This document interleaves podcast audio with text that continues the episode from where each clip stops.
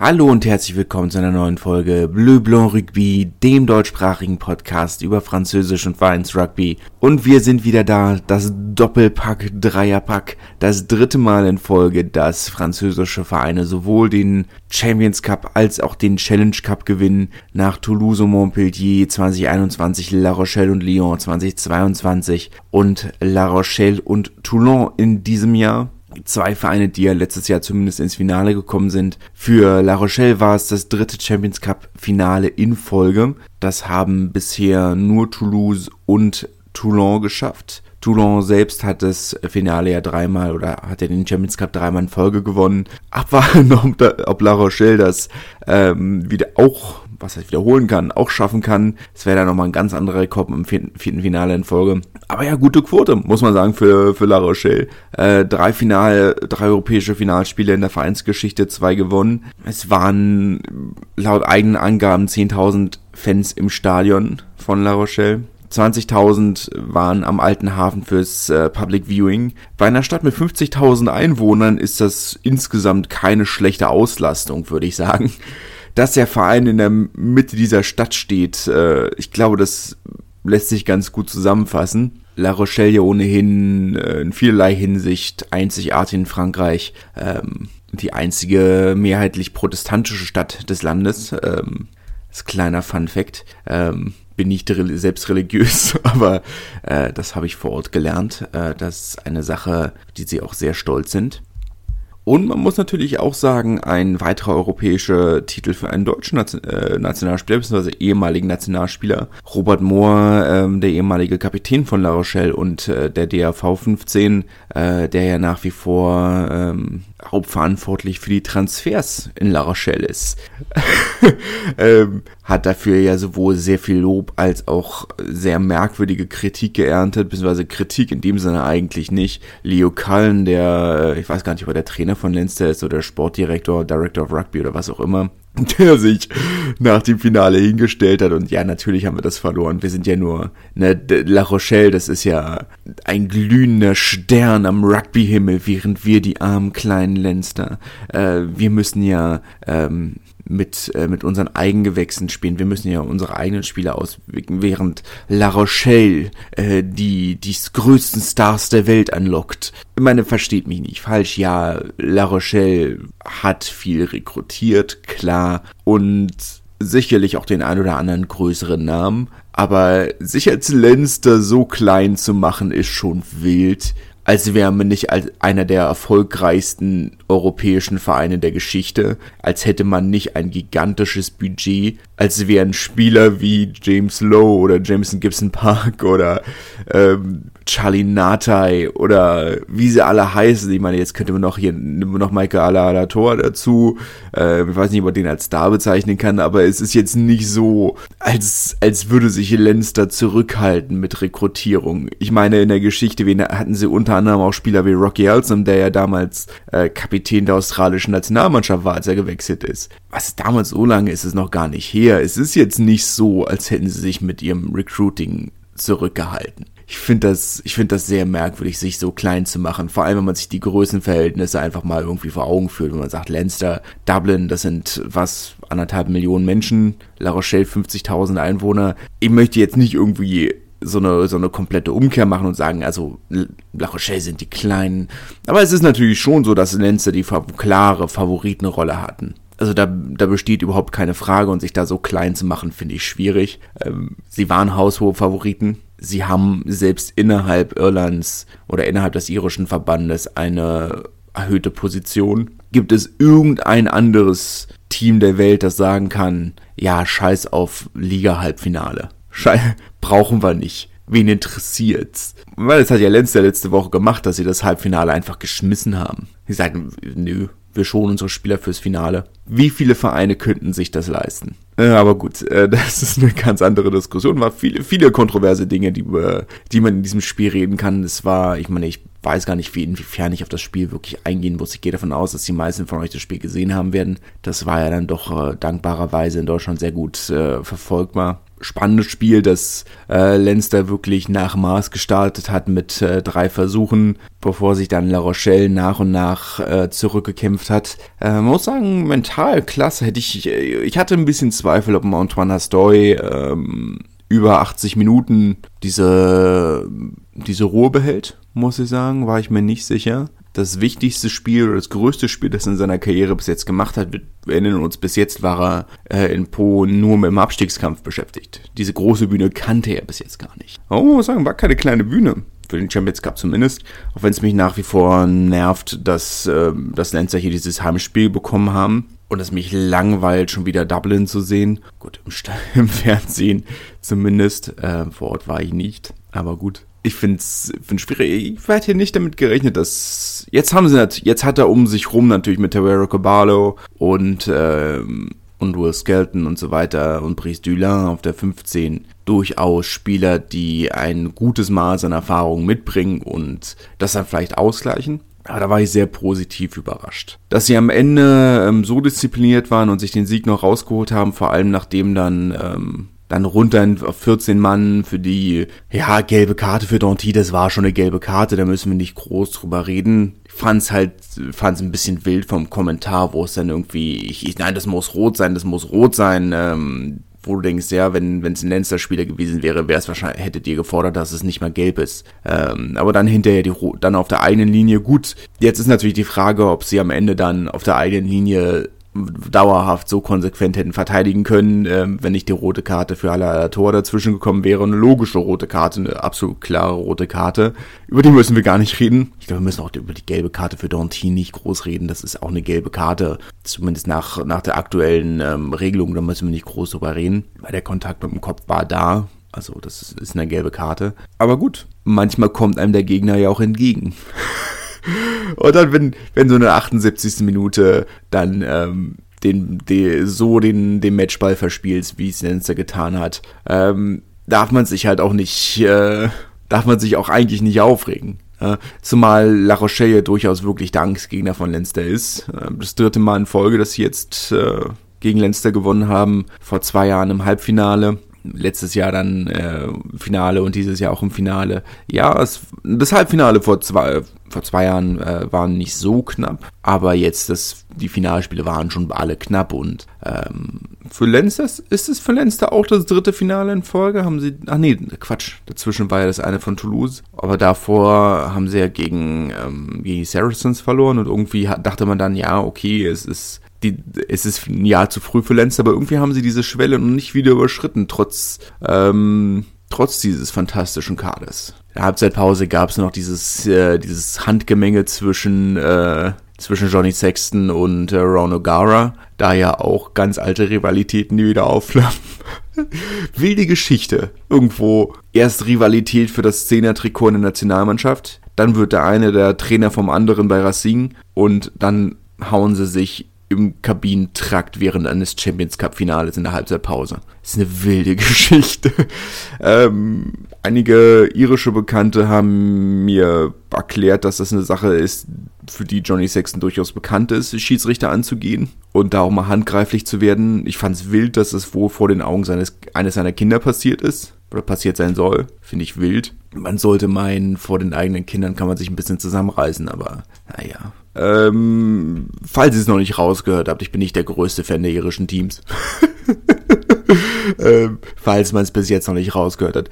Ähm, ist nichts Persönliches. Irgendwo, ich, es langweilt mich nur so ein bisschen. Irgendwo die Art und Weise, ähm, ich verstehe, dass es für die ist vollkommen legitim zu sagen, wir sind ein kleines Land, wir orientieren uns, wir fokussieren uns auf die Nationalmannschaft und alles, was wir machen, ist es hat das Ziel, die Nationalmannschaft zu stärken. Verstehe ich, äh, ist keine Kritik, aber die Art und Weise, wie die irischen Teams Rugby spielen und dieses ganze System, das finde ich ein bisschen, finde ich ein bisschen langweilig. Ist halt irgendwo, ist nicht meins. Das ist sehr konträr zu allem, mit dem ich aufgewachsen bin und es ist, ist nicht meins irgendwo. Ähm, ja, Johnny Sexton ist mir nicht sympathisch. Gut, jetzt hat er sich, äh, na, jetzt können wir wieder über das Thema Respekt reden was ja im Vorfeld und jetzt auch im Nachfeld ein Riesenthema war, äh, gab ja diese spektakuläre Wutrede aus dem Training von, von Ron O'Gara, wo er nochmal vor den Spielern klar gesagt hat, ihr müsst die nicht respektieren, die respektieren euch, äh, euch auch nicht. Ähm, das sind alles Großmäuler und Schwätzer, die respektieren euch nicht. Auch wenn sie so tun, fallt nicht drauf rein, sie tun es nicht. Ich weiß nicht, ob da alte Munster-Lenster-Rivalitäten eine Rolle spielen. Ähm, aber ja, da wurden dann aus vielen kleinen Dingen, ja, äh, der irische Kapitän hätte, hätte Greg Aldrit äh, beim, beim Cointos, äh, beim Münzwurf nicht in die Augen geschaut. Und da haben wir schon gemerkt, also die respektieren uns wirklich nicht. äh, ja, da wurden dann Dinge hochgekocht. Ähm, ja, naja.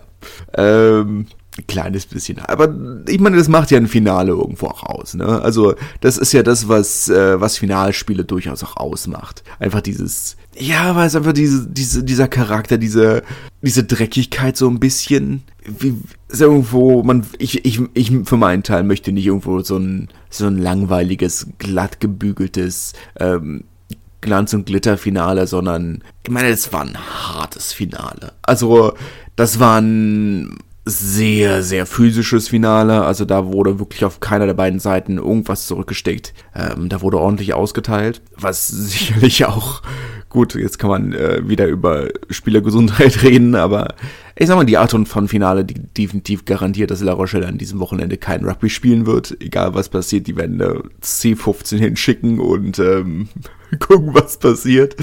Aber äh, ja, es war schön. Es hat Spaß gemacht und dieses ganze Drumherum, das hat mich dann doch irgendwo gepackt, nachdem ich der die Saison Champions Cup eigentlich ziemlich kalt gelassen hat. Das muss ich auch trotzdem in Fairness sagen. Das Finale hat mich sehr gepackt, aber ähm, der Champions Cup als solches äh, jetzt, jetzt weiß ich, geht es gegen alles, was ich die Saison über gesagt habe, dass, dass es mir zu viele Veränderungen waren in den letzten Jahren, von Jahr zu Jahr äh, immer große irgendwie Veränderungen, aber die ganzen europäischen Wettbewerbe brauchen eine komplette Strukturreform und daran ändert sich jetzt, daran ändert sich nichts. Ja, ähm, oh, ich weiß, weil ich das gerade das Logo von mir sehe, die, die Ligue Nationale de Rugby, also der französische Ligaverband und der Twitter-Account von, von der ersten Liga hatten eine wilde Grafik vom Sonnenuntergang über dem Aviva Stadium und äh, das Schiff äh, auf dem Logo von La Rochelle, das, das Kilometer hoch über diesem Stadion ragt. Oh, eine wilde Grafik. Eine sehr wilde Grafik, aber gut.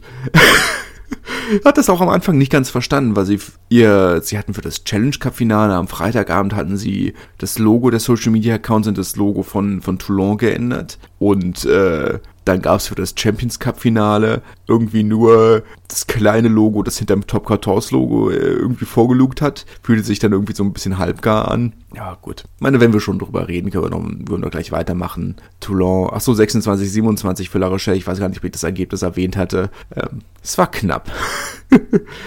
äh, weniger knapp das Challenge Cup Finale 43-19 und ähm, die Punkte von, von Glasgow kamen auch erst Mitte der zweiten Halbzeit. Bis dahin war das Spiel schon komplett durch. Es war eine eindeutige Angelegenheit, aber es war letzten Endes wie erwartet. Ähm, es war ja fest damit zu rechnen. Ich, ich muss halt sagen, ich muss für meinen Teil sagen, irgendwie so ein kleines bisschen. Ich verstehe, dass es günstiger ist, nur ein Stadion zu mieten und dass man irgendwie sagt, man versucht aber also, es ist einfach, das, der Challenge Cup äh, interessiert nicht genug Leute, um, um das in einem Stadion dieser Größe stattfinden zu lassen. Ich meine, es waren, war es 25.000 Leute da, das Stadion war nicht mal halb voll. Es ist, es wirkt einfach dem, es wirkt einfach nicht angemessen dafür, dass man sagt, es ist ein europäisches Finale. Es wirkt nicht angemessen, aber es spiegelt halt irgendwo auch die ganze Situation so ein kleines bisschen wieder, wo man sagt, ja, man möchte gerne daraus ein riesen Event machen, aber ist es halt einfach nicht. Weil der Challenge, niemand interessiert sich für den Challenge Cup ist irgendwo, natürlich freut es mich für Toulon, ähm, zu sagen, okay, ein Parisien, Bastaro können mit dem, können mit dem Titel in Rente gehen, ich meine, auch im Cheslin Kobe scheint es eine ganze Menge bedeutet zu haben, wenn man, wenn man, na, wenn man nach dem Spiel irgendwo im Interview irgendwo anfängt zu weinen und sagt, ja, das ist äh, gelohnt für die harte Arbeit.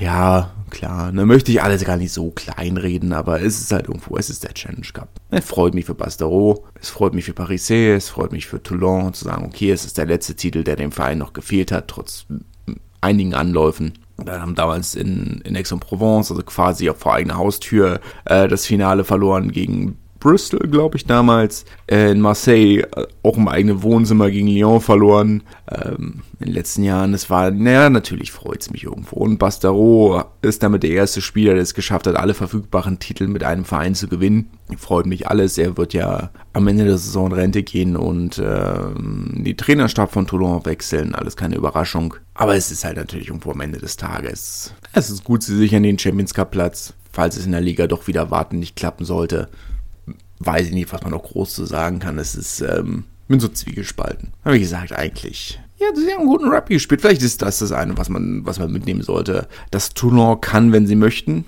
Dass ein, dass ein Baptiste Serin vielleicht auch einfach aufgrund der Konkurrenz unterschätzt wird. Ich meine, wenn, wenn du im ständigen Vergleich zu Antoine Dupont stehst, dann wirkst du vielleicht auch einfach tatsächlich schlechter. Aber gut, naja. Kommen wir zu Pro Deux. Äh, dort standen ja die Halbfinalspieler an. Ein deutscher Spieler noch involviert, Erik Marx mit, äh, mit Wann. Ich muss insgesamt sagen, so schön wie die Kulissen waren, und ich muss sagen, es war wirklich gut, so ich meine, versteht mich nicht falsch. Zumindest das Final, Halbfinale Oyonnax Wann war durchaus spannend. Aber es lässt mich zweifeln. Meine, Grenoble haben 36, 27 gegen Montmarsan gewonnen. Ähm, auch wenn sie schnell mit zwei Versuchen hinten lagen. Ähm, der früher Doppelpack von, äh, von Naituvi, der direkt quasi nach dem Ankick, also Monomasson haben angekickt, Grenoble haben geklärt und ähm, quasi von diesem Boxkick aus, der Konter war der erste Versuch. Ähm, jetzt Rugby schreiben erste Minute sogar und dann in 15 Minute hat er schon den zweiten gehabt. Aber generell Grenoble haben viele softe Versuche. Also alle äh, vier Versuche, die, die kassiert haben, waren softe Versuche. Also wo du denkst, also das die, die darfst du einfach in der, wenn sie so verteidigen in der ersten Liga, oder auch im, ich gehe mal davon, ich meine, ich weiß es letzten Endes nicht, Finale kann viel passieren, aber sollten sie tatsächlich das Finale spielen und im Access-Match spielen, so offensiv stark wie Perpignan ist und so spielfreudig wie Perpignan ist, kassieren die 60 im, ähm, im Relegationsspiel. Das ist schon fahrlässig verteidigt, was sie gemacht haben. War schon fahrlässig verteidigt. Die Zuschauerzahl war klasse, 17.000, 18.000 waren da. Das ist einem Halbfinale angemessen. Ja, Stadion war immer noch nicht ganz voll, aber voll genug. Ähm, wobei man ja auch sagen muss, dass Grenoble tatsächlich oft wartet, ähm, weil die, da sind die, äh, die Fans vom, vom FC Grenoble, wie heißt der FC Grenoble, die Grenoble Food 63 oder irgendwie sowas in der Richtung, ähm, die sind da ein bisschen komisch. Ähm, da, deswegen wird da irgendwo die, die Fankurve von denen oder die Blöcke von denen werden mal als letztes verkauft. Da spart, spart man sich Stress. Ähm, auch eine der wenigen ähm, was ist der wenigen in Frankreich? Gibt es durchaus ein paar mehr, aber eine der linken Fan Fanszenen in Frankreich, ähm, enge Verbindung zu Red Star FC ähm, in Paris, der in der dritten Liga, beziehungsweise Saint-Ouen, ähm, der jetzt auch den Aufstieg aus der dritten Liga schon wieder verpasst haben. Und vor allem einem Riesenpotenzial ist einfach auch, meine Red Star ist einfach ein cooler Verein. Also das muss man halt einfach sagen. Also ein unglaublich aktiver Verein in der, in der Gemeinde.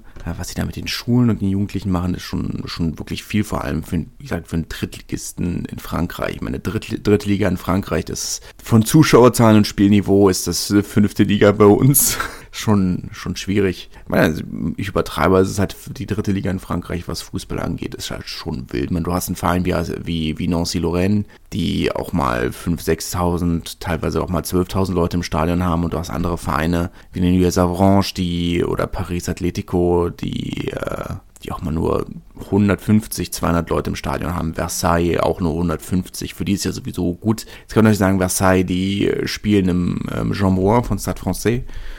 Ich kann natürlich sagen, es ist eine Anreise, aber Zuschauerschnitt von knapp 150. Das ist natürlich nochmal, du sagst, ja. Aber wir sind dadurch die einzigen. Aber es ist halt auch eine generell eine schwierige Liga, aber das ist ein generell ein Problem, wo ich sage, das haben die, das hat Rugby tatsächlich ein bisschen was dazugelernt. Weil wenn man sich die Nationale im Fußball anguckt, oh, ich weiß nicht lügen, wie viele Teams sind es? Ähm, 18, glaube ich. Und von diesen 18 Teams gibt es fünf Abstiegsplätze und nur zwei Aufstiegsplätze. Ist halt irgendwo schwierig. Man muss schon sehr viel Geld ausgeben, um überhaupt in der Liga zu bleiben. Und ich glaube, das, das gibt ja durchaus das ein oder andere Team, wo du sagst, selbst Nancy, die ja ähm, aus der zweiten Liga abgestiegen sind, ähm, bis die sich gefangen hatten, war die Saison schon vorbei, weil man dann, na, man muss so viel Geld investieren, Bourg-en-Bresse. Ähm, ähm, es gibt nur wenige Teams, die schon seit einer Weile da halten. Also der, der US, äh, US Orléans halten sich seit einer Weile in der dritten Liga. Red Star, aber naja, eigentlich auch nur so, so halb, ne, ähm, wollen ja doch eigentlich aufsteigen. das, was in jedem Fall nochmal spannend sein könnte, meine, aktuell.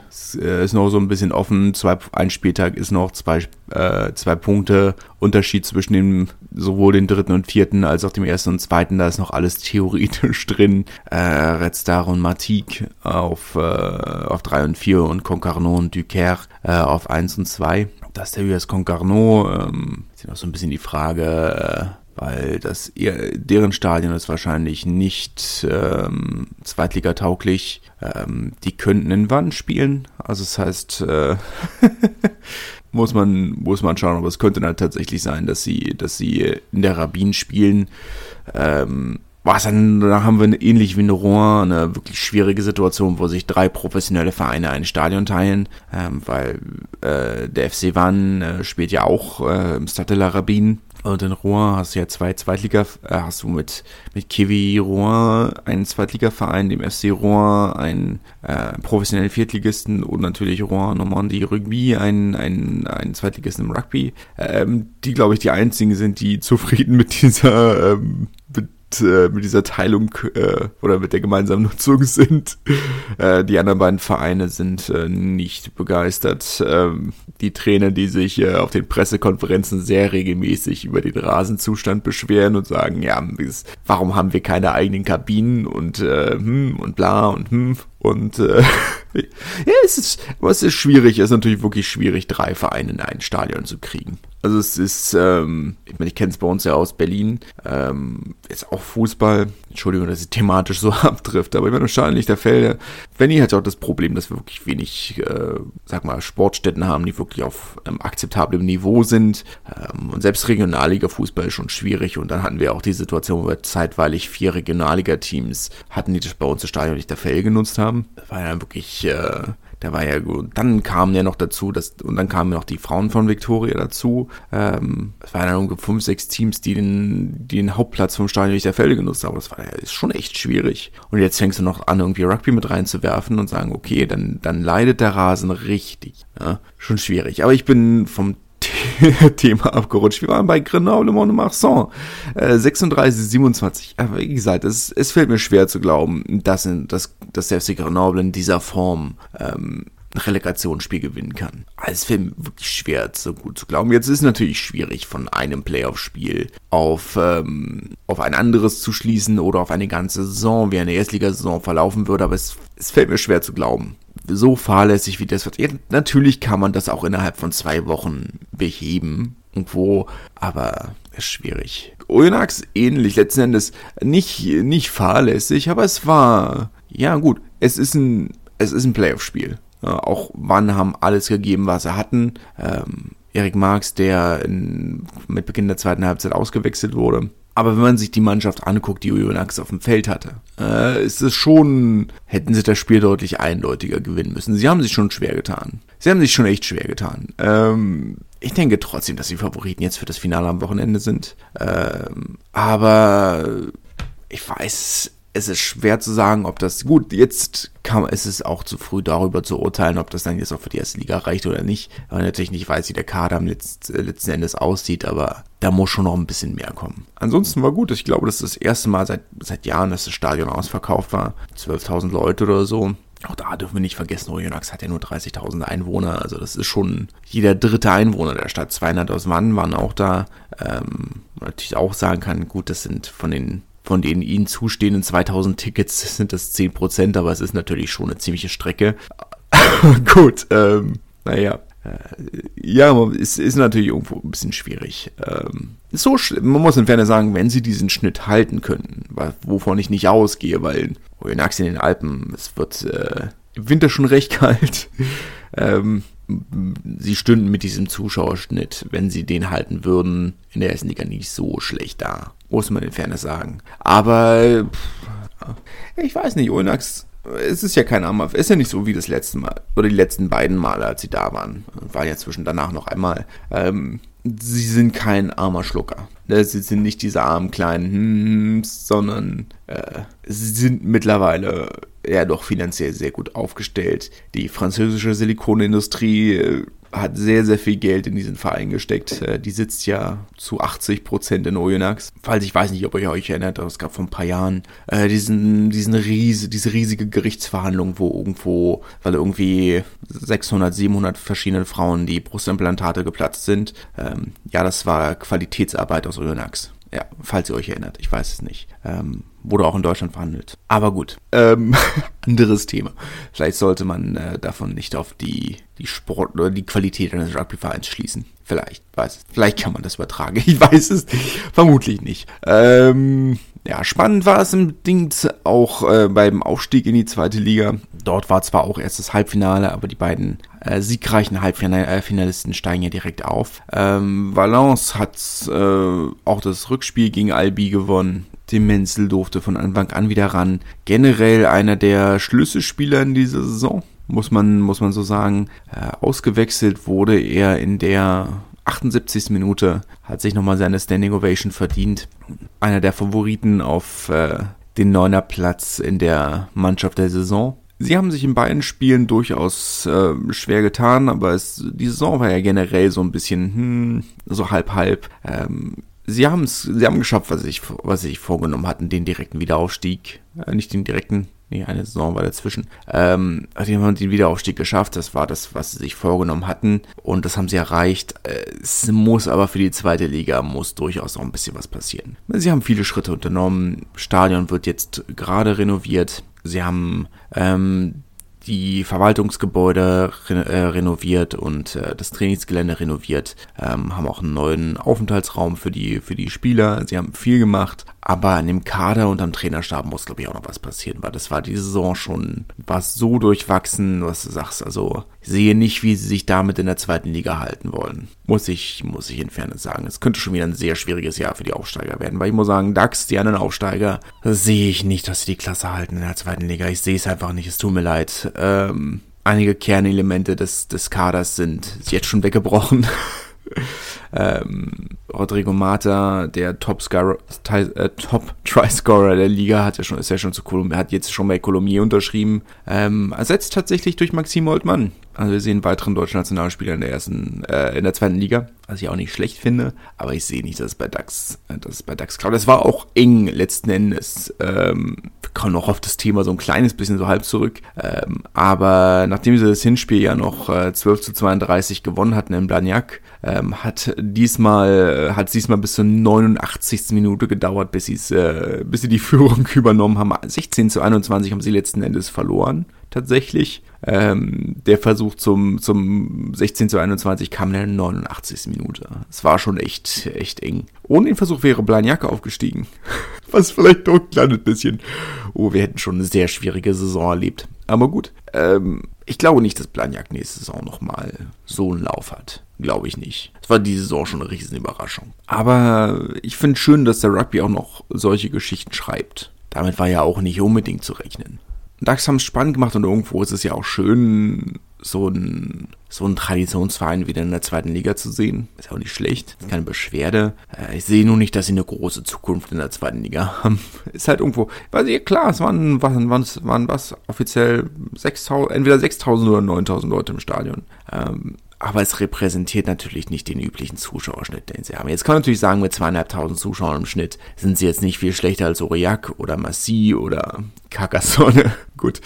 Ähm, aber ja gut, wir wissen aber auch, wie, wie schwer es für diese Vereine ist. Und DAX kann natürlich davon profitieren zu sagen, wir haben in unmittelbarer Nähe haben wir Bayonne, wir haben Biarritz, wir haben äh, Montmarsan auch für die Derbys wird sicherlich voll und alles schön und sicherlich kann man sagen, okay, äh, wenigstens können wir deren, die Spieler, die es nicht schaffen, sich in einen dieser Vereine durchzusetzen, die kommen zu uns, weil sie nicht umziehen müssen, wovon ja Carcassonne auch über Jahre profitiert hat. Aber ja, es wird Jahr für Jahr ein Überlebenskampf. Also im sprichwörtlichen Sinne. Muss man abwarten. Die beiden spielen dann jetzt noch das äh, Finale in Tarba aus. Da geht es dann aber natürlich um sportlich, um nichts mehr wirklich. Das ist dann nur noch fürs Prestige. Ähm, kommen wir noch zu National 2. die Liga drunter, auch da im Halbfinale äh, sind wir jetzt angekommen, aber auch das Hinspiel. Ähm, Vienne, das hier Vienne hat 24 zu 11 gegen Saint-Jean-de-Luz gewonnen. Generell wild, dass das zwei Vereine, die eigentlich selbst damit nicht damit gerechnet hatten, überhaupt irgendwo, beide hatten mit dem Abstieg gerechnet. Und jetzt äh, kämpfen sie, da sind sie äh, potenziell 80 Minuten von einem Aufstieg entfernt. Ähm, wild. Auf der anderen Seite Stade Metropolitain und Périgueux, zwei Vereine, die durchaus äh, fest mit dem Aufstieg gerechnet haben, von denen kann es nur einer schaffen. Äh, Périgueux hat definitiv vorgelegt mit einem äh, 26-43 Sieg äh, in äh, Lyon. Ist auch wild, dass wir zwei Vereine aus dem Großraum Lyon generell, meine, wir haben vier Vereine jetzt mit meine Oyonnax und Grenoble sind ja auch weitestgehend im Großraum Lyon oder zumindest Vereine, die ähm, die die, die ähm, die sich alle gegenseitig mit äh, Lyon und äh, Bourgogne-Jallieu als Lokalrivalen sehen. Wir viele Vereine aus der Region, die erfolgreich sind. Das ist spannend, weil sie dann doch nicht unbedingt eine traditionelle äh, Rugby-Region ist. Spannend. Ah ja, Périgueux sind natürlich die, die heißen, waren von Anfang an die heißen Favoriten auf den Aufstieg. Waren letztes Jahr schon Favoriten auf den, auf den Aufstieg. Das ist halt gut, das hat dann nicht geklappt, aber ähm, natürlich fest damit äh, zu rechnen, dass sie den Aufstieg schaffen. Ich bin mal gespannt, wen sie als Ersatz für Richard Hill holen, den sie ja schon vor ein paar Wochen ähm, oder dessen Vertrag sie ja schon, oder ich formuliere es mal anders, bei dem sie ja schon vor ein paar Wochen bekannt gegeben haben, dass sie den Vertrag nicht verlängern werden. Ähm, immerhin Erfolgscoach von, von Rouen. Gespannt. Aber Périgueux ist durchaus ein Verein, wo ich sage, die haben durchaus ähm, gutes Potenzial, vor allem wenn sie dann jetzt das neue Stadion haben. Letzte Woche im Viertelfinale waren schon 15.000 Leute da. Ich denke mal, dass es genauso viele jetzt fürs Halbfinale werden. Ähm, in der Liga waren es auch durchaus mal 6.000, 7.000. Da ist durchaus Potenzial da. Muss man abwarten. Stade Metropolitain sehe ich nicht in der zweiten Liga. Äh, in der dritten Liga. In der zweiten Liga schon gar nicht. Aber im Stadion, mit dem Stadion, das sie haben, sehe ich nicht, muss ich sagen. Allein schon strukturell nicht. Man jetzt könnte ich sagen, das sind Oberflächlichkeiten, aber es sind halt irgendwo mit entscheidenden Oberflächlichkeiten, gerade in der Liga oder in Ligen, wo, wo Ticketverkäufe noch das Haupteinnahmemittel sind. Das ist ja vielleicht in der ersten Liga ein kleines bisschen anders, aber auch da sind Ticketverkäufe noch ein Riesenfaktor. Aber in der dritten, vierten Liga, wo, wo das fast seine einzige Einnahmequelle ist neben, Spon neben Sponsoring, sehe ich irgendwo nicht. Ne? Sehe ich nicht. Ein ganz kurzer Blick ähm, noch auf die fünfte Liga, nur ganz kurz, bevor wir ähm, zu den Frauen kommen. Mazamé hat 2022 gegen Castel Sarrazin verloren. Saint-Sulpice-sur-Lez äh, 22-16 gegen Valence d'Argent. Ähm, D'Agen, Entschuldigung. Äh, Salle hat 22-16 gegen Chartres gewonnen. Und der haushohe Favorit, die Servette, oder Favoritin vielmehr, die Servette Genève, hat äh, 35-27 gegen Langon gewonnen. Ähm, vor knapp 3000 Zuschauern was ich dann doch nicht äh, verkehrt finde. Ähm, mal gespannt. Ich hoffe wirklich, dass sie jetzt dann, ähm, dass sie aufsteigen in die, äh, in die National 2 und dann vielleicht auch mittelfristig in die dritte Liga. Das kann ich mir schon echt gut vorstellen. Eine spannende Erweiterung, muss ich sagen. Eine spannende Erweiterung. Wir haben damals mal gegen Andorra gespielt in der Liga. Versteht mich nicht falsch, das waren, wir sind anders gereist als viele andere Teams, äh, oder als Teams auf diesem Niveau, ne, mit, mit dem Reisebus. Aber es war, es war schon eine ziemliche Ecke, aber es war spannend. Mal so eine, war irgendwie nochmal was ganz anderes. Hat sich nochmal ganz anders angefühlt. Es war spannend. War sehr, sehr spannend. Hat mir Spaß gemacht. Kann ich mir gut vorstellen. Gut, kommen wir noch zu den Frauen und ähm, fange mit der zweiten Liga der Frauen an. Ja, ich fange mal mit der zweiten Liga der Frauen an. Ähm, dort hatten wir den letzten äh, regulären Spieltag und ähm, große Kontroverse in Frankreich. Naja, große Kontroverse ist vielleicht übertrieben, aber durchaus ein, ein Thema, das sehr kontrovers diskutiert wurde, nämlich, dass die, dass die Paschis äh, vom US DAX ähm, das zweite Jahr in Folge ihre, ähm, ihr Spiel oder ihr Ligaspiel in Toulon abgesagt haben. Ähm, kann jetzt äh, oder der der ACTPM hat äh, in einer Pressemitteilung äh, den Spielerinnen vom US DAX äh, Wettbewerbsverzerrung und bösen Willen unterworfen, äh, vorgeworfen oder unterstellt. Äh, konnte mich nicht entscheiden zwischen unterstellen und vorwerfen. Ähm, weil man ja schließlich am Spieltag davor hatte man ja einen vollen Kader. Und das ist jetzt das zweite Mal, dass ihr nicht kommen wollt. Und ihr sabotiert uns, weil wir haben extra das, äh, das Majol zur Verfügung gestellt bekommen. Ähm, wir hätten im großen Stadion hier spielen können und vor großer Kulisse. Und ihr sabotiert uns. Und was soll das denn? Und ähm, ist, ist schon schwierig, weil ich kann mir durchaus vorstellen, dass es ein Faktor war, dass zum gleichen, dass am gleichen Tag ähm, das Zweitliga, äh, das, äh, das Aufstiegsspiel um die, äh, in die zweite Liga bei den Herren stattfand und viele Spielerinnen gesagt haben, vielleicht gucken wir uns lieber das an was ich als Fan nachvollziehen kann, aber ich kann natürlich absolut nachvollziehen, dass, dass, dass man in Toulon sagt, so, was, äh, was soll das? Ne, wir haben extra, wir haben hier was Großes organisiert, wir haben hier was Schönes auf die Beine gestellt und ähm, ihr schießt uns hier so in den Fuß. Das kann ich absolut nachvollziehen, dass sie da echt nicht begeistert sind. Ähm, jetzt muss man natürlich sagen, der RCTPM, die gehören nicht zum RC Toulon, sondern ähm, ist ein Zusammenschluss aus, oh Gott, La Seine, Le Croix, Hier, Le Castellet, und noch irgendeinem aus dem Großraum Toulon. Ähm, haben wir ihre Spiele jetzt eigentlich immer bei äh, im Stadion von La Seine gespielt. Ist die, kann man durchaus vorstellen, dass sie mittelfristig auch beim ACT eingegliedert werden. Nutzen relativ regelmäßig ähm, den, den Arcity Campus, also der, ähm, die Fitness, also den, den Kunstrasenplatz und äh,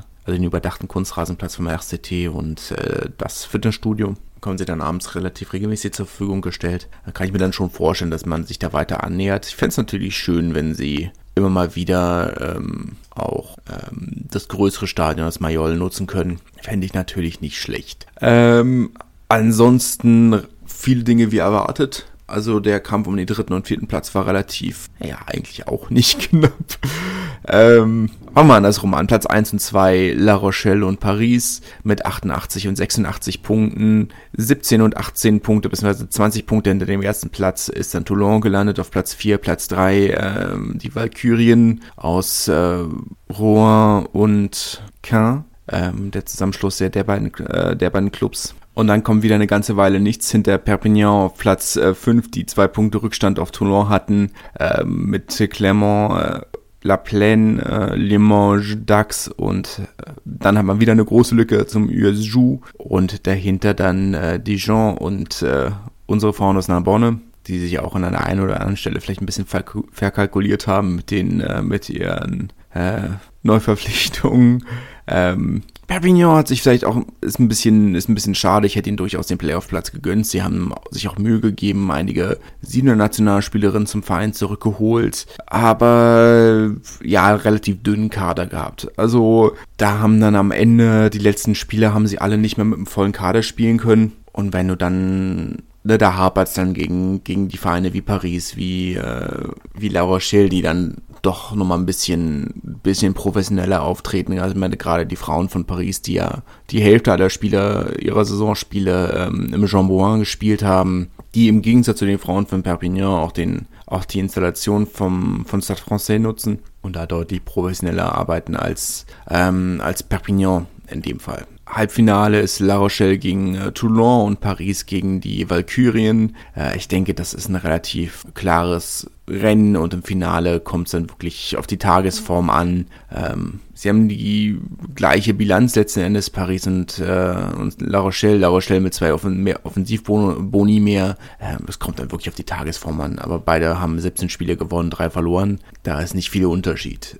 Was Narbonne angeht, man, man hat sich natürlich so ein kleines bisschen verkalkuliert, so ein bisschen. Meine äh, Lorian Biville, die ja durchaus eine Neuverpflichtung war, auf die man sehr gespannt war, ähm, der schon sowohl in der Women's NRL äh, in Australien Rugby League gespielt hat, also auch in der Women's Super League Rugby League in England. Und ähm, dann jetzt in dieser Doppellizenz spielen sollte, aber dann war sie mit der, bei der Rugby League WM äh, in England. Bei den Frauen, ähm, dann war sie verletzt und dann war sie wieder bei den Länderspielen und irgendwo hat sie insgesamt nur drei oder vier Spiele gemacht, ähm, was natürlich sehr schade ist. Ähm, und Florian, äh, ich habe den Nachnamen vergessen, ähm, die man ja fest als Spielmacherin eingeplant hatte, ähm, die auch so gut wie nie da war, weil sie dann auch angefangen hat mit für ähm, Une Saison Fédérale, also ein zu arbeiten, die ähm, auf YouTube und Facebook äh, und Twitch